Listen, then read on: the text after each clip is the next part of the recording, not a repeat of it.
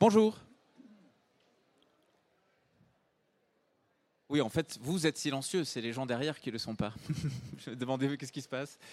Euh, enchanté, bienvenue euh, pour cet échange euh, avec vous toutes et tous qui allez nous donner un peu votre vision autour de ce thème qui nous a été proposé. Biodiversité, commerce international et déforestation importée. Deux points, les distributeurs ont arbitré. Bon, j'ai pas toujours pas très bien compris le thème, mais vous allez peut-être vous pouvoir m'expliquer. Sinon, on va le resserrer un peu si vous en êtes d'accord. Euh, manifestement, vous avez arbitré. Euh, non, non, non, ça n'a pas changé. Euh, à les industries et les distributeurs. Bon.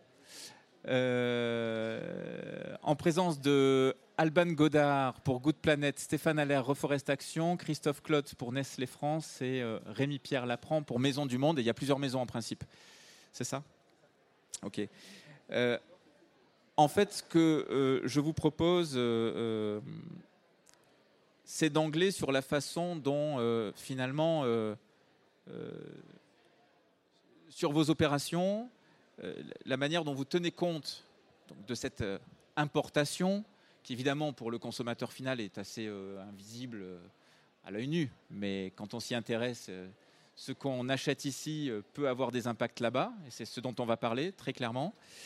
Euh, alors, je ne vais pas vous redonner les gros chiffres sur euh, euh, les problèmes de déforestation. Ça paraît, je crois, un peu désuète, tellement c'est immense.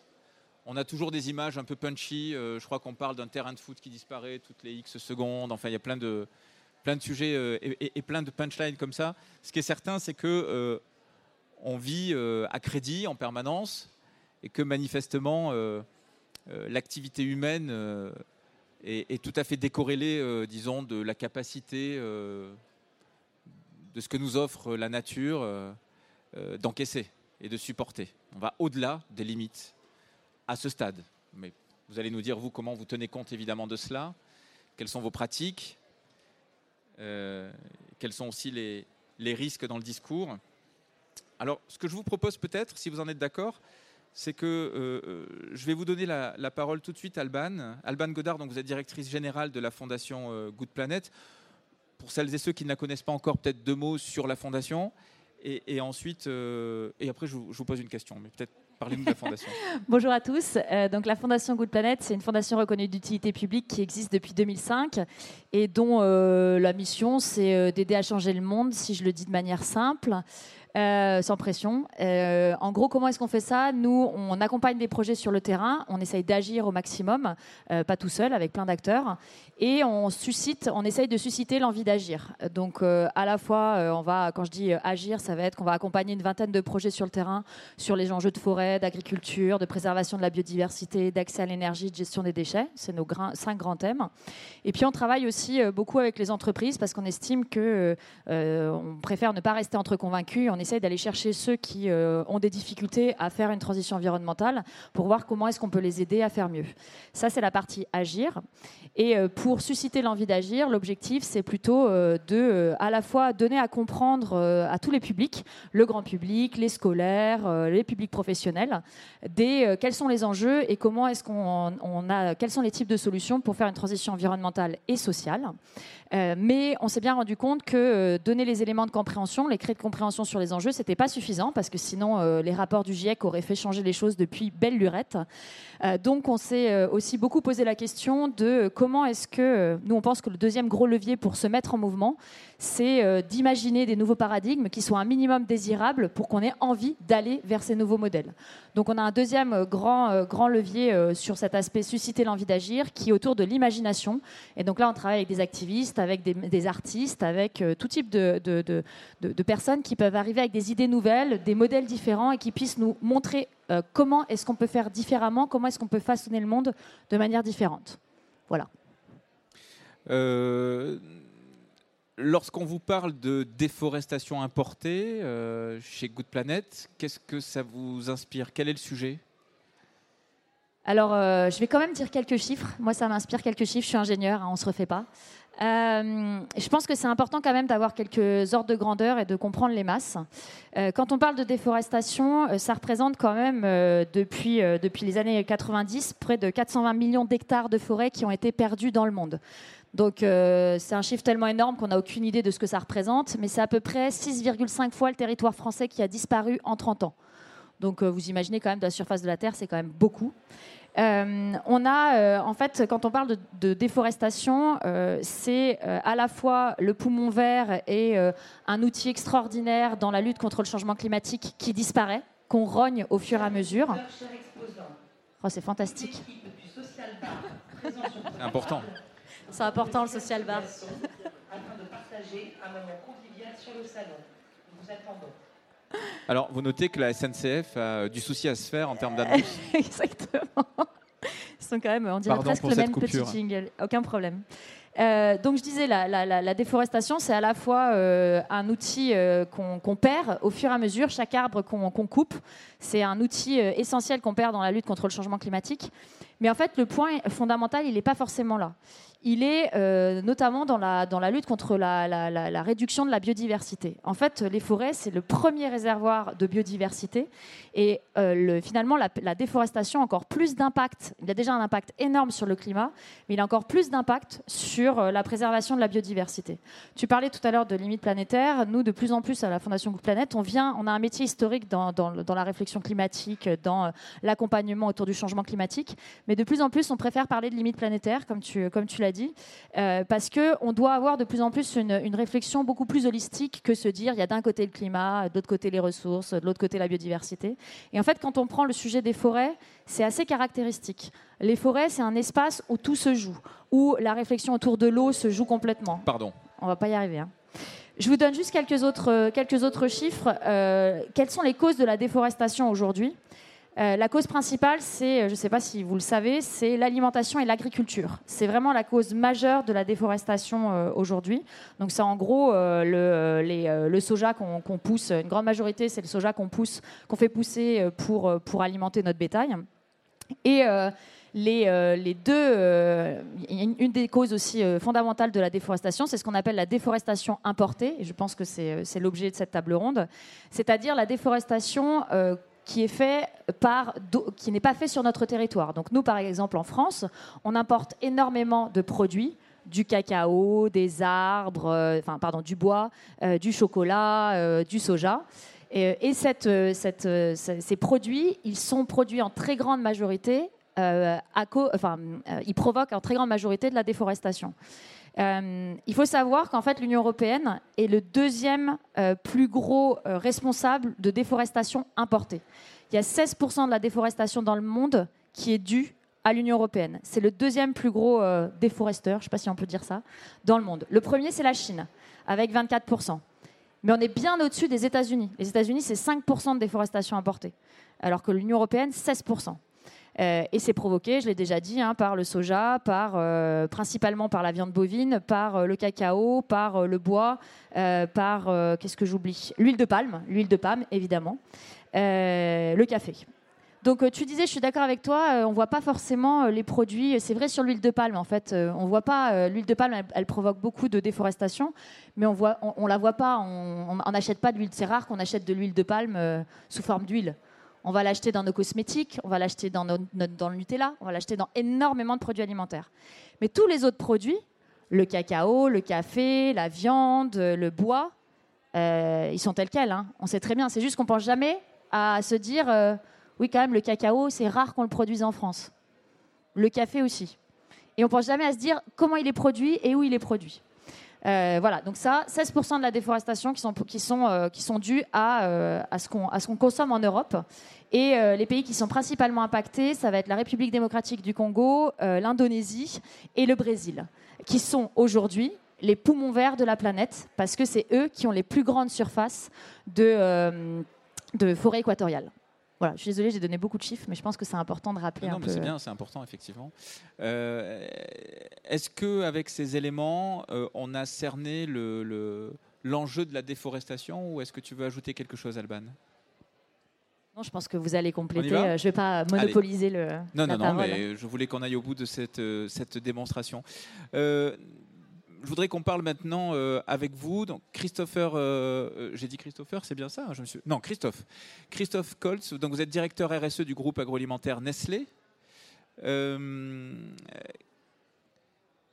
Comment est-ce que vous prenez en compte, à l'échelle d'un groupe comme celui-ci, cet enjeu de la déforestation qualifiée d'importée, mais enfin de, de l'impact déforestation finalement dans vos activités? Bonjour. On, on parle vraiment de déforestation importée parce que c'est pas en France que ça se passe. On a un tout autre euh, problème en France qui est plutôt, euh, dans le cadre d'une forêt qui a tendance à s'étendre, plutôt d'aider en fin de compte les forestiers à, à- à switcher vers plus de résilience, comment on s'adapte au changement climatique. On Donc, en a beaucoup question- parlé avec les incendies d'ailleurs de cet Ouais, été. hein. ouais. On est plus sur du quali que sur du quanti. En revanche, euh, on va continuer sur les constats. Je partage complètement. On, le partage. Et on va encore dézoomer un coup parce qu'on parlait des, limites planétaires. Et c'est vrai que ça nous permet d'avoir une vision globale de tous les enjeux environnementaux. Mais dans notre cas, on redézoome encore plus parce que ces enjeux euh, environnementaux n'ont de sens que si on les on, y, ajoute en plus les enjeux sociaux. Parce que dans les pays dont on vient de parler, les enjeux sociaux sont parfois pour les producteurs, pour les populations, encore plus importants que euh, simplement la protection, euh, on va dire directement de leur environnement. Euh, il faut manger, il faut se nourrir, il faut, il faut se soigner. Donc avoir une, une vision strictement environnementale, ce serait une erreur. Et donc il faut encore dézoomer, je vois Alban qui est d'accord, et c'est vrai, il faut complètement dézoomer. Dans notre cas, les chiffres sont effarants. Les, chiffres sont vraiment effarants. Euh, moi, je, pareil, en préparant euh, cette, table ronde, on tombe sur les chiffres de 2020 qui disent c'est 12, 000 hec- 12 millions d'hectares, pardon, millions d'hectares qui ont disparu. Mais donc 4 millions, c'est-à-dire le tiers, c'est des forêts primaires. Alors même qu'il y a beaucoup, soy- soyons clairs, vous avez beaucoup d'entreprises, beaucoup de gouvernements et beaucoup d'organisations qui œuvrent pour essayer de réduire, voire stopper tout ça. Et ça ne suffit pas. Donc en fait, la, réflexion, euh, alors en revenant à, puisque vous m'invitez, enfin, c'est de prendre beaucoup de hauteur et de, reconnaître qu'on part de loin. On part de très très loin. À savoir qu'il y a une, il y a 12 ans, 13 ans maintenant, il y a une grosse prise de conscience qui était d'ailleurs liée à des ONG qui sont venus nous, largement nous chatouiller et qui a fait qu'à un moment, on s'est rendu compte que c'était beaucoup plus complexe que simplement d'avoir des personnes sur le terrain, des fournisseurs qui disaient bah, tout va bien, tout se passe bien, etc. Et en fait, on s'est rendu compte que ce n'était pas vrai du tout. Et donc, il a fallu bien retourner sur le terrain, avoir créé les, conditions de la confiance. C'est-à-dire qu'à un moment, vous partez de loin, toutes les ONG n'ont pas envie de bosser avec vous. Les, gouvernements, pas forcément non plus. Donc, il faut créer les conditions d'un d'une confiance mutuelle, ça met des années à se créer jusqu'au moment où on dit OK, on est d'accord sur une vision commune, on va arrêter, on va, on va stopper ça, mais comment on le fait? Et on co-construit, et c'est toute l'aventure avec, euh, il y a déjà 12 ans, avec des purs projets, Rainforest évidemment, euh, Proforest et beaucoup, beaucoup d'autres, euh, et des gouvernements. Vraiment qui se sont engagés à fond parce que, on parlait du cacao en Côte d'Ivoire, la, la vitesse avec laquelle cette forêt a disparu, c'est absolument dingue, c'est fou. Quoi. Voilà, donc euh, il, manque, il des gens autour de cette table ronde. Je, me faisais la réflexion tout à l'heure parce que euh, parler, euh, parler de reforestation, il va manquer des pays producteurs. Moi qui participe à des conférences, j'ai eu la chance de participer à des conférences internationales avec des scientifiques. Là, on a des chercheurs, on a des producteurs, on a des gouvernements qui sont là. Et puis peut-être que si on, on allait un cran plus loin, ils sont où les consos? On, disait, c'est vrai, c'est pas marqué sur le- l'emballage, la tablette, d'où ça vient, et- etc. Donc, vous voyez, c'est extrêmement complexe. Pour autant, allez, on va dire, en prenant encore une fois beaucoup de hauteur, euh, un, groupe comme nous, vu notre taille, on n'a pas le choix. Et il y, y a eu cette espèce de claque il y a 12-13 ans qui fait qu'à un moment, on a mis en place des dispositifs qui nous amènent aujourd'hui à pouvoir participer, comme je le fais là, en toute transparence, parce que si vous allez sur le site nestlé.com, donc le site corporate, vous avez tout, absolument tous les chiffres, commodité, euh, c'est-à-dire euh, production par production, pays par pays, vous avez des cartes, vous avez, vous avez l'ensemble de... Vous avez tout en toute transparence, y compris ce qui peut sembler pas assez puissant, pas assez vite, pas assez tout ce qu'on veut. Mais parce que la, confiance en, en agroalimentaire, surtout dans les produits grande consommation, la, pérennité, elle est liée à la confiance des consommateurs. C'est aussi bête que ça. Donc, euh, faire des coups, ça n'a aucun intérêt. On s'inscrit dans la durée.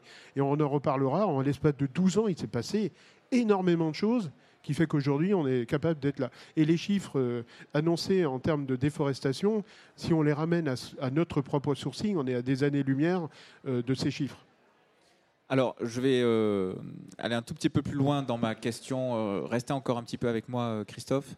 Euh, je vous demandais euh, quelle était votre, euh, votre vision, votre appréhension du sujet. Si je comprends bien, depuis 12-13 ans, il y a une, une accélération, disons, de la prise en compte de, de- de cet enjeu. Euh, la preuve par l'exemple, comment vous pouvez la faire là? C'est quoi euh, Qu'est-ce qui a changé de, de fondamental? Quels ont été les, Il y a eu plusieurs étapes qui amènent euh, d'ailleurs le- un groupe comme Chez Nestlé, en Nestlé. prenant beaucoup de hauteur, sans parler du sourcing, sans parler des filières, à prendre euh, conscience et à prendre vraiment des engagements très forts. Un des enjeux majeurs euh, concerne, enfin environnementaux majeurs, c'est évidemment la lutte contre euh, le changement climatique. Comment on peut le- faire en sorte de le, j'allais dire mitigation. Je déteste ce terme, je cherche le mot français, j'arrive pas à le trouver. Mais bref, comment est-ce qu'on peut diminuer ou annuler ce, ce risque-là? Comme beaucoup d'entreprises, c'est le net zéro à 2050. Et donc, quelque part, même, même dans une entreprise comme la nôtre, d'ici à 2030, c'est un engagement de réduction de moitié, moitié par rapport à 2018. Et ça va passer aussi, aussi, on se force quelque part, et donc ça fait bouger les lignes à, euh, à se dire, par exemple, que la lutte contre la déforestation importée, elle est, elle est indispensable pour y arriver. Quelque chose qui est intéressant que vous ne savez probablement pas, mais lorsqu'une entreprise publie son empreinte carbone, elle doit intégrer la probabilité du risque de déforestation importée. Et dans notre cas, on est officiellement à plus de 90% de tout notre sourcing def- deforestation free, donc zéro déforestation. Ça suffit pas, mais même ce qui, euh, ce qui, euh, ce qui manque et qui est certainement lié pour beaucoup à, de la traçabilité jusqu'au bout, parce que le nombre d'intermédiaires est colossal. On parlait d'huile de palme. euh, nos, nos partenaires de Farm Foundation ont montré euh, qu'on pouvait aller jusqu'à 10 à 12 intermédiaires pour pouvoir tracer complètement une origine, par exemple, d'une huile de palme. Vous vous rendez compte, c'est absolument colossal. Et ben, cette, euh, cette traçabilité, elle est indispensable. Et euh, aujourd'hui, voilà, j'ai perdu un tout petit peu le fil euh, de, la chose. On est parti à un moment en se disant, il faut que nos filières, notre filière soit certifiée zéro déforestation. Donc, on s'engage là-dedans. Et puis, avec le temps, on s'aperçoit que ça suffit pas. C'est-à-dire que quand vous avez une approche value chain, chaîne de valeur, ça suffit pas. Parce que si vous, vous êtes vertueux, votre voisin ne l'est peut-être pas. Et donc, vous, vous allez à un moment dire, ben, moi, ce que j'ai fait, c'est bien, mais le producteur peut-être sur place ou votre intermédiaire, il va se dire, mais si toi, tu veux pas bosser avec moi, je vais bosser avec lui. Donc, tout d'un coup, vous êtes obligé d'élargir le scope. Vous voyez ce que je veux dire? Voire vous inscrire à une échelle de territoire. Et en l'espace de 12 ans, c'est là où nous en sommes aujourd'hui. Et c'est ça toute la force et toute la complexité, c'est de s'inscrire à l'échelle d'un territoire complet, mais en y mettant forcément les moyens pour, euh, bah, pour que ça marche. Vous nous direz peut-être tout à l'heure très concrètement par quel type d'action, quel type de changement euh, euh, vous avez pu faire évoluer vos, pratiques pour tenir compte de ces, de ces enjeux. Merci Christophe Cols. Rémi Pierre Laprand, donc vous êtes directeur RSE du fabricant de meubles Maison du Monde. Une question naïve, mais enfin, euh, pourquoi enfin, que- quel est l'enjeu de votre business euh, par rapport à la déforestation importée? Qu'est-ce que vous faites qui pose problème euh, dans justement votre, votre activité en tant qu'entreprise pour qu'on comprenne? Ouais, nous, on est concepteur, fabricant en partie et distributeur de meubles. Donc évidemment, l'éléphant au milieu de la pièce, c'est le bois quand même. C'est vraiment ce qu'on, la plus de la majorité de la plus de la, moitié de nos produits, on fait pas mal de décoration qui est pas en bois, mais plus de la moitié de nos produits sont en bois. Et on peut se dire aujourd'hui que euh, le bois, c'est plus trop un sujet de déforestation parce que c'est plus la première cause, comme le disait Alban, mais c'est quand même aussi souvent euh, l'exploitation forestière dans les forêts primaires qui va être la première occasion d'aller abattre des arbres, de faire des coupes et de faire de la place pour ensuite euh, du soja ou autre chose et donc avoir une première. euh, donc le, sujet n'est pas complètement euh, clos sur l'exploitation forestière quand même. Nous, du coup, c'est à peu près à la même époque que, les équipes de Nestlé, que Christophe, que le sujet a été vraiment pris à bras le corps chez Maison du Monde. On est une entreprise assez, assez jeune, on a que 25 ans, mais euh, sur d'abord le premier plan, les chaînes, de- les, les d'approvisionnement, la traçabilité du bois pour garantir qu'il n'était pas lié à la déforestation. Donc pour ça, concrètement, c'est euh, le travail avec les, les organismes certificateurs que sont euh, FSC, PEFC, le travail avec eux pour faire évoluer leurs standards également, parce que euh, c'était au départ très simple sur euh, je replante un arbre et ma forêt, on dit qu'elle est bien gérée. Maintenant, c'est quand même un peu plus compliqué, euh, un peu plus compliqué que ça, et on intègre aussi les enjeux sociaux dans la gestion responsable des forêts. Donc, c'est ce premier sujet de euh, maîtriser nos chaînes d'approvisionnement avec euh, parfois des exclusions toutes simples. On ne fait pas de bois issu du bassin amazonien, on ne fait pas de bois issu du bassin du Congo, parce qu'on sait que même certifié dans ces régions-là, vu le nombre d'intermédiaires, on n'arrive pas à avoir la traçabilité, il y a des risques de corruption, on n'arrive pas à garantir à nos clients ensuite que euh, le label a sa vraie valeur, donc il faut être capable de venir quand même challenger ces labels.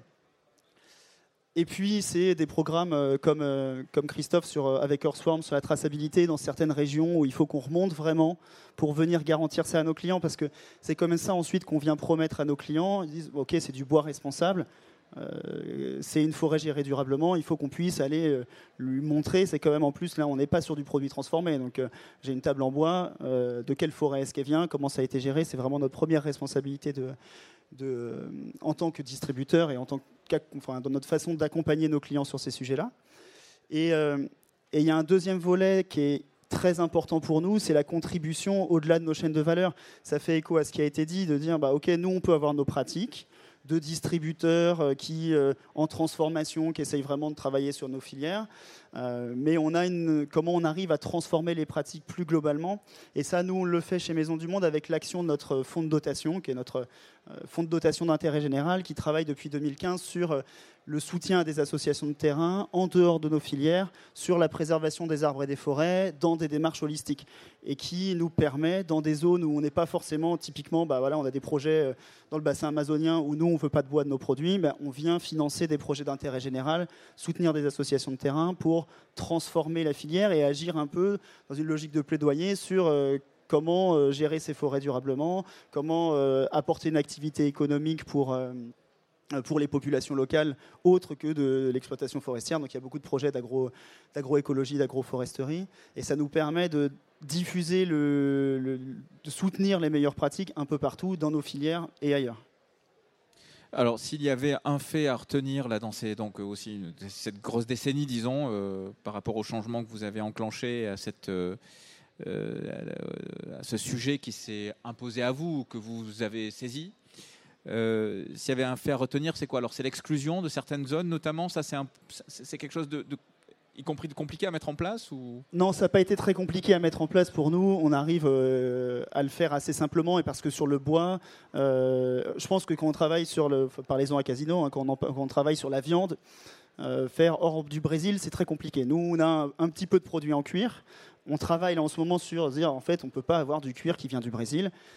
Les chaînes, de, les valeur sont hyper complexes. La tannerie est située en Chine, euh, alors que le- l'élevage vient d'une cer- d'une certaine région euh, du Brésil. Et en fait, quand on enquête, c'est pas la bonne région, etc. Donc, euh, nous, on est plutôt sur la partie bois. Plutôt, ça a été plutôt facile de sortir là-dessus. Là, l'élément marquant pour nous, c'était plutôt dans les pratiques de nos équipes, de se dire, je suis pas juste un acheteur d'une commodité euh, transformée et d'un produit fini. Je viens euh, me responsabiliser sur la traçabilité de la matière et donc j'ai un lien, un vrai partenariat avec mon fournisseur sur euh, l'origine. Et donc c'est un peu le, je pense que les meilleurs exemples pour nous, c'est le programme qu'on a avec Earthworm Foundation en Inde. En Inde, on travaille sur du manguier et du shisham, ces deux essences de bois qu'on utilise beaucoup dans nos meubles pour le, pour le style et pour leur qualité. Et il n'y a pas de bois certifié euh, FSC parce que c'est pas des- de la forêt, c'est pas des, bois forestiers, c'est des, arbres fruitiers pour le manguier, c'est du le chicham, c'est une, espèce qui pousse plutôt euh, dans le nord-ouest de l'Inde autour de, de- de- d'ex- de- d'exploitation de riz euh, ou de coton. Et, euh, et du coup là, il a fallu construire nous-mêmes parce que ça n'existait pas du chicham responsable, ça n'existait pas. Donc là, c'était pour nous, pour nos équipes, c'était euh, comment je travaille avec une ONG de terrain, avec mon fournisseur, comment j'explique à mon fournisseur qu'il va y avoir quelqu'un qui va venir regarder à chaque fois qu'il a acheté, qu'il nous envoie un produit, d'où ça vient, et de remonter jusqu'à l'exploitation. C'est ça la, vraie transformation des pratiques dans nos métiers, et qui nous permettent après euh, à, nos, clients de dire, bah voilà, j'ai un QR code et je peux savoir d'où ça vient, et d'avoir la transparence complète, qui est le- l'enjeu pour nos consos, je pense, euh, qui est juste essentiel. Ben, Je peux juste compléter, euh, parce qu'il y a quand même une actualité assez incroyable qui s'est passée hier, qui fait que euh, tout, tout ce, que, ce que raconte Maison du Monde et Nestlé va devenir en fait une obligation. Il y a euh, quand même le Parlement européen qui a décidé hier, de manière extrêmement puissante, de voter l'interdiction de certains produits issus de la déforestation. Et la Commission européenne avait, avait proposé six produits qui étaient les classiques, hein, le bois quand même, le cacao, le café, la viande bovine et le soja et l'huile de palme. Et le Parlement européen a décidé d'aller encore plus loin et de proposer tout type de viande, de rajouter le papier dedans, de rajouter le maïs, le caoutchouc. Euh, donc ça a quand même euh, et ça a été voté à une très très large majorité. Donc c'est quand même positif aussi de voir ça. Mais il faut bien souligner que donc ça c'est une très belle avancée. Ça veut dire qu'au niveau de l'ensemble de l'Europe, les entreprises auront l'obligation de d'assurer, de montrer que leur produit n'est pas issu de la déforestation. Euh, mais ça veut dire que du coup, ça va, euh, l'ensemble des entreprises vont devoir mettre en place des logiques de traçabilité et euh, de vérification de leur filière qui vont être extrêmement complexes à mettre en œuvre et sur lesquelles il va falloir les accompagner énormément. Mais en tout cas, c'est une étape extrêmement positive de voir que le Parlement européen s'est pris à une, encore, à une hauteur encore plus ambitieuse que ce qui était proposé de ce sujet de la déforestation. Il faudra voir le moment de l'application aussi. parce qu'en général, il y a quand même Et- un peu de. Exactement. Et puis le suivi, comment est-ce que l'Union européenne euh, potentiellement euh, fait euh, met des amendes aux gens qui ne respectent pas ça Comment ils vérifient que c'est pas respecté? Euh, Ça amène plein de complexité, mais, euh, mais c'est quand même très positif. Alors, Christophe Cols, rapidement pour Nestlé. Après, j'aimerais qu'on discute, euh, que vous nous présentiez Reforest Action, euh, Stéphane Allaire. Et après, on va parler encore un peu de vos business et on, on va rêver un peu après. Ouais, merci Alban. De toute façon, à un moment, il fallait en parler. Il y a une telle actualité. Il y a à peine 48 heures, ça aurait été quand même enfin, dingue de ne pas en parler. Sauf que pour une entreprise comme nous, c'est une très très bonne nouvelle. Parce qu'en fait, si vous n'êtes pas au courant, en fait, c'est bien pendant la présidence française de l'Union européenne que cette idée d'interdiction à l'échelle de l'Union a été portée. Et c'est bien le gouvernement français qui l'a portée il y a quelques mois. Or, il l'a portée aussi parce qu'en France, on a mis en place euh, une stratégie nationale contre la déforestation importée, la SNDI, et qui a porté, qui a, qui a conçu euh, la, SNDI, c'est un ensemble de partenaires, dont des entreprises dont nous faisons parler. On est quelques entreprises, pas très nombreux, à avoir vraiment œuvré pendant des années avec les ONG et le gouvernement pour porter euh, toutes les idées qui sont, euh, qui sont là et qui sont le reflet de ce que nous faisons. Et pourquoi est-ce qu'on le porte? D'abord parce qu'on y croit. Et aujourd'hui, c'est une super nouvelle parce que, encore une fois, on est quand même aussi dans un monde concurrentiel. Et donc, c'est quand même pas normal qu'une entreprise comme nous, on essaye de faire au mieux de, de- de- des intérêts des nôtres et des intérêts des populations locales et de la planète, et d'avoir à côté des gens qui ne respectent pas la même chose. Donc là, aujourd'hui, on se dit qu'on on- on sert d'exemple, on a servi de locomotive, on en est vraiment très fiers, et on a porté au travers, par exemple, de l'Alliance, les cite, je ne sais pas si euh, sa directrice est là, l'Alliance pour la préservation des forêts, qu'on a créée aussi en France il y a plus de dix ans pour porter la voix des, des grandes entreprises. Aujourd'hui, il y a beaucoup de petites entreprises en France qui, nous, qui sont avec nous. On a été même encore plus loin que les prises de décision aujourd'hui du Parlement, et on est par exemple très content. Déforestation importée, c'est pas que de la forêt c'est aussi le cerrado, c'est aussi les savanes, c'est aussi les tourbières. Et, penser uniquement forêt, c'est une grave erreur. On parlait du soja, c'est le cerrado. Au, Brésil, c'est dramatique, c'est des puits de diversité absolument incroyables. Euh, pour clore cette séquence-là, euh, Rémi-Pierre Lapran, Christophe Cols, lorsqu'on vous écoute, donc vous, vous, vous- vous représentez euh, de grandes entreprises, vous nous racontez euh, et vous nous faites état de ce que vous faites. Et on sait aussi qu'il y a des marges d'amélioration. On ne va pas non plus raconter d'histoire, sinon euh, ces sujets-là ne seraient même plus à discuter. Néanmoins, on a l'impression que vos métiers ont changé. Vous êtes des distributeurs, vous êtes dans l'industrie, on l'a rajouté dans le titre manifestement, mais vous êtes aussi devenus des artisans. Il faut aller dans le détail, il faut, il faut jouer la transparence, il faut être au courant de tout. Il y a une granularité dans le propos qui a évolué aussi. Est-ce que ça a changé vos métiers, euh, et notamment vous, directeur de RSE ah, nous, ça a changé. Oui, ça a changé les métiers concrètement de nos équipes achats, qui sont vraiment euh, nécessaires, qui sont plus juste des achats. Nous, euh, dans l'organisation, ça s'est vu dans la dénomination de notre direction qui s'appelait Direction des achats il y a quelques temps, euh, qui finalement euh, maintenant sont des, des, designers de produits, des réels chefs de produits qui vont euh, se poser la question de la composition. Nous, quand on, s'est créé, on était une boîte qui bossait beaucoup, un peu limite import-export. Enfin, c'était vraiment, on achetait, on revendait des choses qui venaient de partout dans le monde, et puis c'était pas notre problème. Enfin, c'était, ça, a quand même complètement changé ce, cet état d'esprit-là aujourd'hui. notre rôle change aussi, et après, on arrive jusqu'à la voilà, la pédagogie à notre client sur euh, la transparence sur le produit. Euh, venir raconter l'histoire du produit plus que, et, euh, sa composition détaillée, son origine, ça devient notre responsabilité commune au sein de l'entreprise et plus uniquement sur. on, enfin, on se pose plus du tout les mêmes questions. L'équilibre, il n'est plus juste style, prix, qualité. Mm.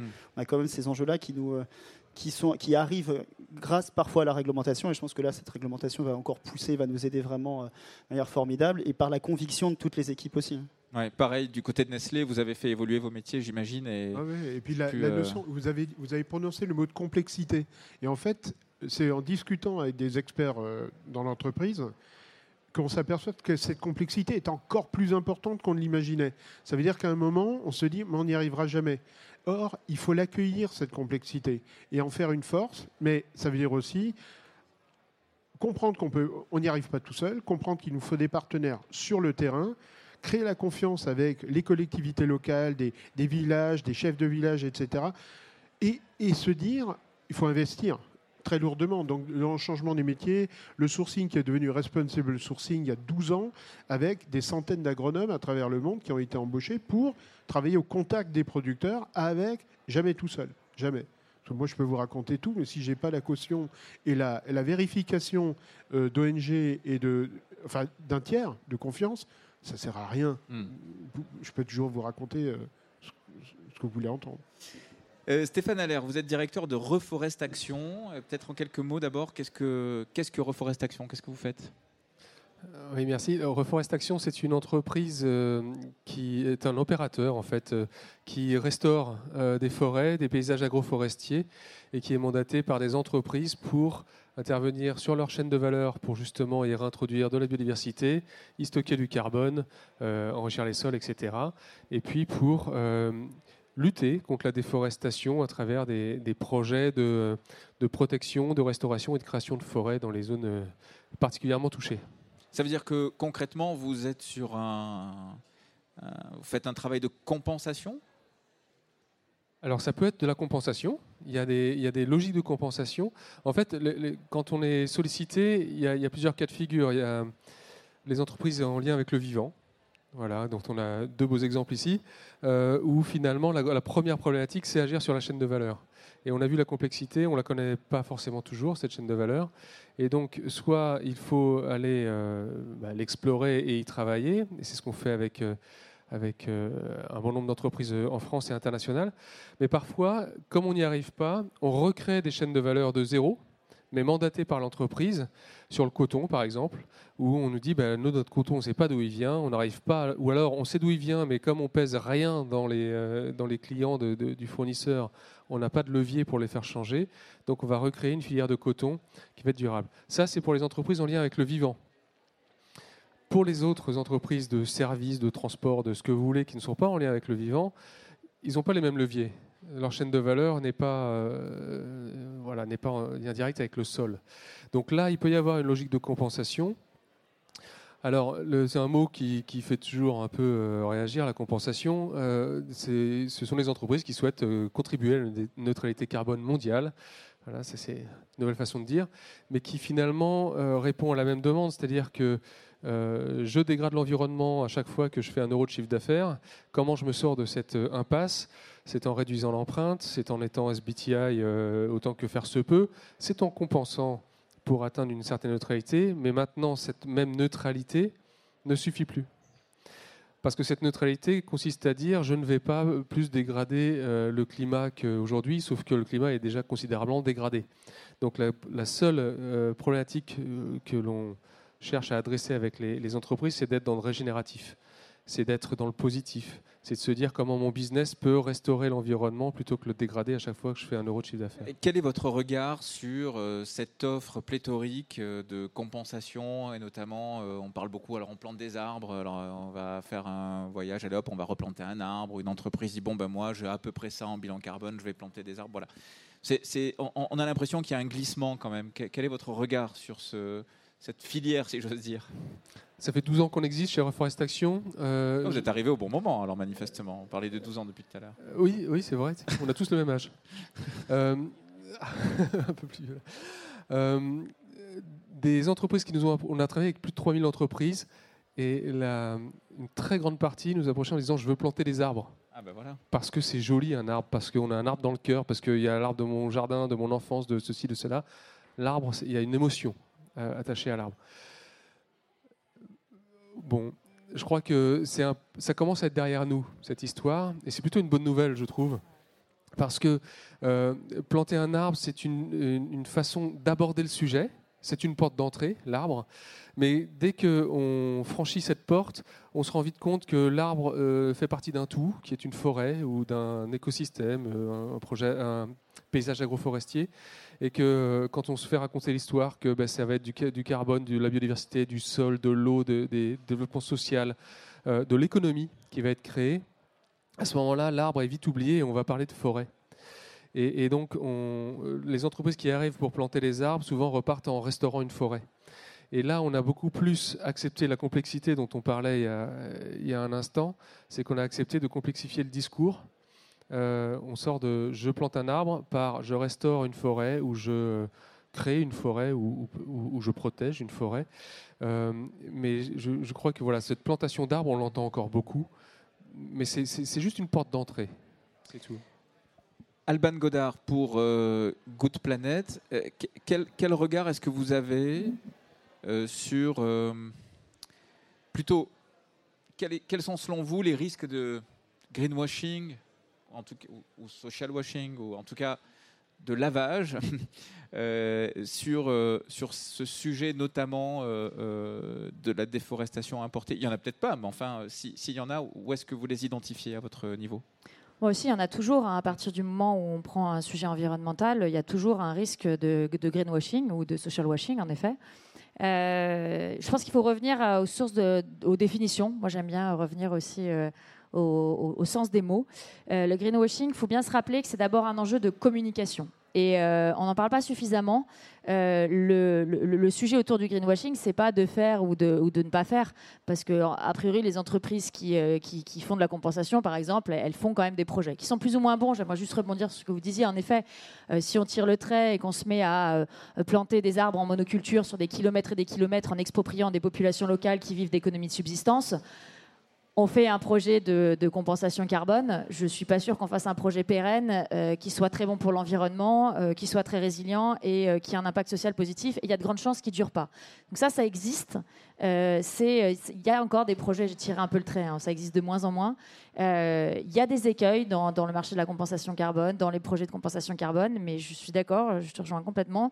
Euh, on va de plus en plus vers des projets qui sont beaucoup plus holistiques, qui sont beaucoup plus responsables, qui vont prendre de plus en plus en compte la biodiversité, euh, l'impact social. Nous, ça fait euh, 15 ans qu'on fait aussi des projets de, de compensation et de contribution à la neutralité carbone. On a toujours eu à cœur de prendre au centre des projets l'impact social, par exemple. Comment est-ce qu'on réduit les inégalités Comment est-ce qu'on fournit, on augmente le niveau de vie d'une population qui est euh, là où on fait le projet, avant même de commencer le projet, pour être sûr qu'il se pérennise dans le temps. C'était juste une petite aparté pour dire que a quand même, les projets sont de plus en plus responsables, de plus en plus holistiques et vont de plus en plus dans le bon sens. Le sujet du greenwashing, c'est plutôt se dire comment une entreprise euh, utilise ces projets-là d'un point de vue d'image et d'un point de vue d'image, mensongère. Le greenwashing, ça s'approche de la publicité mensongère. Et il est là le problème. Euh, je pense qu'il est, triple problème. Le premier, c'est que il faut que les entreprises comprennent que le vrai sujet, le sujet numéro un, c'est réduire, réduire, réduire, réduire l'impact. Et donc c'est la première chose qu'on doit faire quand on travaille avec des entreprises. Comment est-ce qu'on les accompagne à réduire leur impact? Et ça, malheureusement, aujourd'hui, ça va nécessiter sur la majorité des activités un très profond changement de modèle. Donc ça, c'est le premier point. Le deuxième point, comment est-ce qu'on s'assure? Pardon, j'aurais dû commencer par ça. Le deuxième point, c'est comment est-ce qu'on s'assure d'être en capacité de faire une mesure exhaustive? Euh, c'est-à-dire qu'en fait, c'est difficile de voir comment est-ce qu'on peut réduire notre impact si on ne sait pas mesurer cet impact. On parlait tout à l'heure de la difficulté de mesurer la réelle déforestation qu'a un produit, parce que parfois, il y a 10 intermédiaires. De calculer l'impact des 10 intermédiaires, ça peut être très compliqué. C'est vrai sur tous les impacts, sur les impacts environnementaux et sociaux. Donc comment est-ce qu'on s'assure qu'on sait mesurer et que du coup, derrière, on sait ce qu'il faut réduire et comment il faut le réduire? Et j'en arrive à la communication. Euh, même si on a tout réduit, même si on a fait euh, tout extrêmement bien, euh, il y a des choses qu'on ne pourra pas réduire. Il hein, ne euh, faut pas se leurrer. Hein, rien ne se perd, rien ne se crée, tout se transforme. Il y a plein de choses où on ne pourra pas réduire notre impact. Par contre, on peut mettre en place des projets qui vont permettre à l'échelle mondiale d'avoir un impact au moins, au moins neutre. par contre, de se dire, j'utilise cette image, ce projet-là pour euh, expliquer à quel point mon produit est fantastique d'un point de vue environnemental et du coup être dans une malhonnêteté vis-à-vis du consommateur. Je prends l'exemple d'un SUV. Dire qu'un SUV est neutre en carbone, euh, ça c'est une aberration. Ça c'est de la publicité mensongère. C'est-à-dire de par contre de dire euh, oui, j'ai réduit au maximum mon SUV, j'ai réduit au maximum son impact. Voilà ce que je n'arrive pas à réduire. Et comme je n'arrive pas à le réduire, voilà ce que j'ai fait. Mais ça ne veut pas dire que toi, quand tu conduis, tu es dans un truc qui est, euh, neutre en carbone. Euh, ça, ça serait de la vraie communication responsable. Avoir sur une pub mon SUV neutre en carbone, ça, c'est de la publicité mensongère. Et ça, ça s'approche du greenwashing. Donc, c'est comment est-ce qu'on apprend? Moi, je pense qu'il y a un sujet qui est fondamental. C'est comment il y a les achats. Je suis tout à fait d'accord avec toi. Mais il y a aussi comment est-ce qu'on apprend aux communicants, aux publicitaires, à accepter la responsabilité et à assumer la responsabilité qu'ils ont dans leur communication. Euh, l'enjeu pour moi aussi de, faire shifter le modèle des, publicitaires et des, communicants sur la manière dont ils communiquent sur, euh, euh, le, bilan environnemental et social des produits, il est fondamental. Et c'est un enjeu vraiment un, enjeu, un enjeu sociétal parce qu'on arrive toujours au même sujet. Comment est-ce qu'on s'assure qu'on ait des consommateurs qui sont avertis et qui ont accès à une information de qualité? Et ça, ça doit passer par tout le monde, y compris, y compris les entreprises.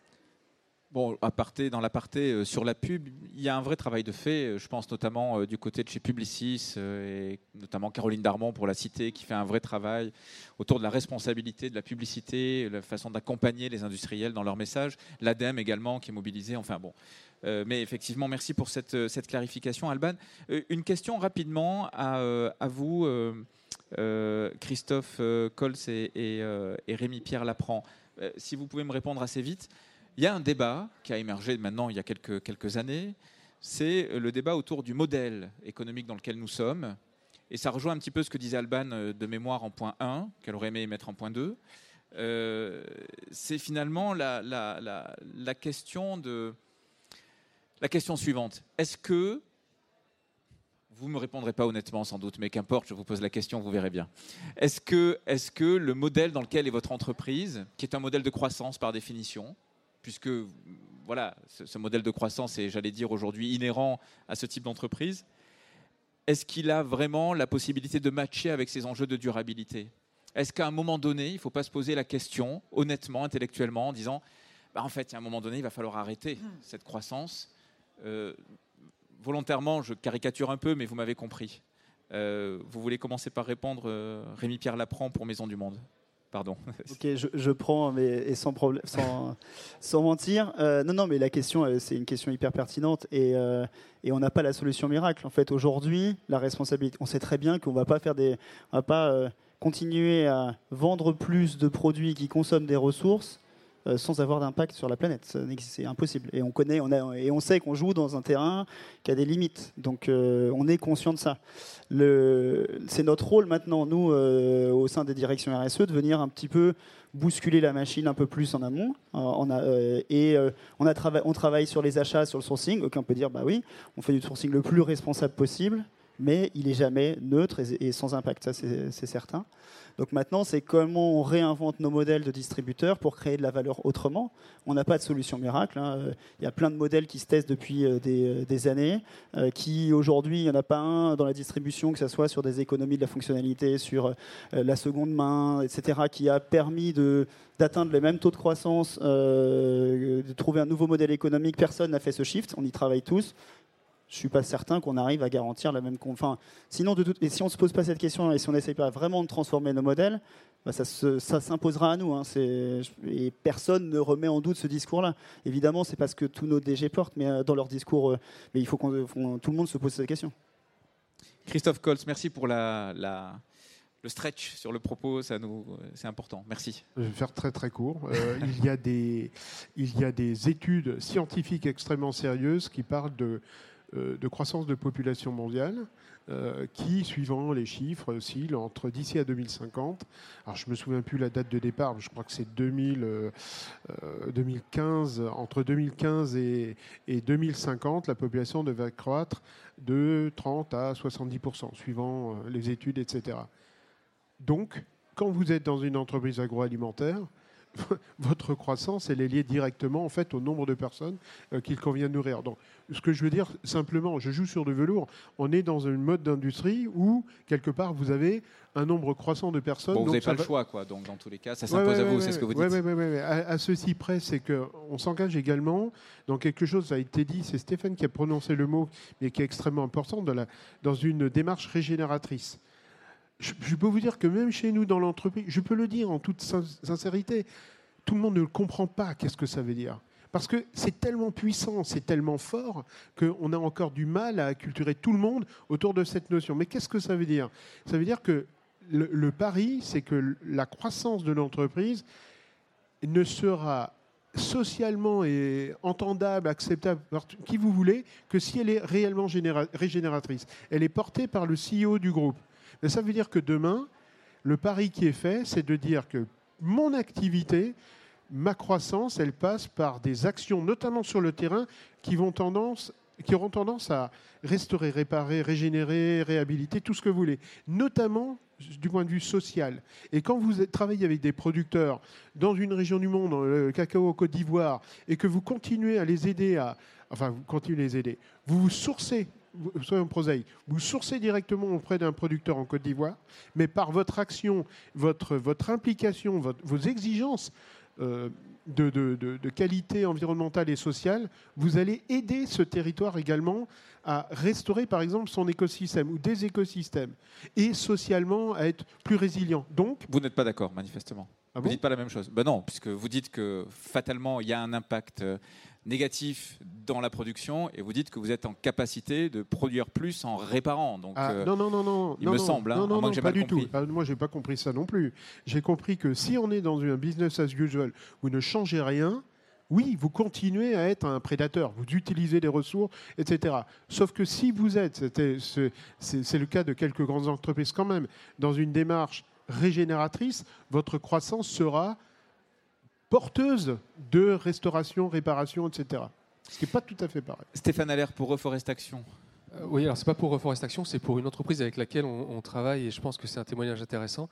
C'est que le, pour pouvoir produire plus, on a énormément simplifié nos paysages. On a fait de la monoculture euh, à tout va. Et en fait, euh, euh, le- les rendements apportés par ces monocultures commencent à baisser sur beaucoup de productions. Et donc le modèle traditionnel euh, ne répond plus aux, promesses, n'apporte, enfin, voilà, n'apporte pas ce qu'il, a promis il y a quelque temps. euh, et c'est, de plus en plus vrai. Et ce que l'on fait avec euh, notamment une maison de champagne, je ne me permettrai pas de la citer en l'absence de, de l'intéressé, mais vous savez, la vigne, c'est quand même des paysages très euh, monospécifiques. C'est beau une vigne, mais c'est, ça reste des plants de vigne les uns à côté des autres. Et il y a une maison de champagne qui s'est dit tiens, moi je voudrais, dans une démarche régénératrice, je voudrais euh, réintroduire de la biodiversité. Je voudrais stocker du CO2 sur ma chaîne de valeur parce que j'y crois, parce que j'ai une marque qui me permet de le faire aussi, parce que je suis très quali. Et du coup, ce que je vais faire, c'est que je vais mettre des haies. Sauf que quand on met des haies, ben, on introduit de la biodiversité, on y crée des corridors, on fait des choses magnifiques. Mais si on a un gros bloc euh, de, vignes, eh ben, on a quand même des paysages de vignes euh, sans rien d'autre. Et donc, il s'est autorisé, il a pris le, risque d'arracher des plants de vignes euh, sur 400 mètres de long pour y mettre une haie, une haie non productive. Et un hectare de vigne en Champagne, c'est un million et demi d'euros. Hein. Donc il a, il a eu un geste très fort pour euh, planter des haies, enfin une, une, haie intraparcellaire, comme on les appelle, en faisant le pari que ça allait jouer sur la qualité de son vin. Et je crois que c'est ça l'enjeu, c'est de créer de la valeur sans forcément chercher la croissance, peut-être quand c'est possible. Hein. Après, il y, a des, il y, a des contraintes qui s'imposent à nous, mais, mais c'est de jouer finalement si j'allais chercher la qualité plutôt que la quantité. Et, euh, la haie euh, pourrait m'y aider. La grande difficulté, c'est qu'aujourd'hui, on n'en sait rien et que c'est un pari. Et qu'à partir du moment où on se dit je vais miser là-dessus et que j'aurai les résultats dans 5 à 10 ans, c'est un sacré pari. Mais je crois qu'on en est là aujourd'hui. On se rend tous compte de la problématique que l'on a en face de nous. On sait quelles sont euh, les actions à entreprendre, mais seuls euh, certains peuvent franchir le pas parce qu'ils ont les moyens de prendre le risque en quelque sorte. Pour terminer, peut-être Alban Godard, un mot justement sur ces sujets de, de modèle, sur, j'allais même dire plus généralement, le, le modèle économique qui est aujourd'hui tel qu'il est. Est-ce qu'il est y a une position chez Good Planet vis-à-vis de cela? Alors euh, sur le modèle, je pense que oui, c'est d'une grande complexité et il y a ceux qui peuvent se permettre, ceux qui peuvent pas se le permettre. Je pense que si j'avais une baguette magique en gros et que je pouvais euh, changer drastiquement la réflexion sur le modèle économique, peut-être que moi ce que je ferais, c'est avoir une vraie réflexion en profondeur à toutes les échelles, à l'échelle nationale, à l'échelle des entreprises et à l'échelle individuelle, autour de la manière dont on comptabilise finalement. Aujourd'hui, la seule référence, c'est le PIB, c'est euh, en gros le compte en euros qu'on a euh, chacun, que les entreprises ont et que nous on a individuellement. Euh, moi, je trouverais ça assez exceptionnel et je pense qu'il y aurait beaucoup de choses qui évolueraient si finalement on avait cinq comptes en banque au lieu d'un seul. Un compte en euros, un compte en carbone, un compte en biodiversité, un compte en ressources et un compte en social. Et qu'à toutes les échelles, euh, ben, une fois qu'on est dans le rouge euh, sur la biodive ou sur les euros ou sur le social, et eh ben, en fait, on est à crédit et, on ne vit pas à crédit. Donc euh, je pense que c'est aussi se dire comment est-ce que j'ai un, shift vraiment fondamental dans ma façon, y compris de voir mon modèle économique et de calculer ma, façon de comptabiliser. Je pense que ça, ça serait déjà une... Euh, je ne sais pas si c'est réalisable, mais en tout cas, ça serait un énorme palier qui ferait que, euh, de même dans notre façon de... Par exemple, un directeur des, achats ou un directeur financier, il serait plus responsable d'un seul compte en banque, il serait responsable de cinq comptes en banque qui, sur lesquels il aurait la même échelle d'incentive ou de voilà, de, il serait regardé de la même manière sur les cinq. Donc euh, moi, j'adorerais qu'on aille, euh, qu'on aille vers là. Merci à vous quatre et merci à vous tous. Merci.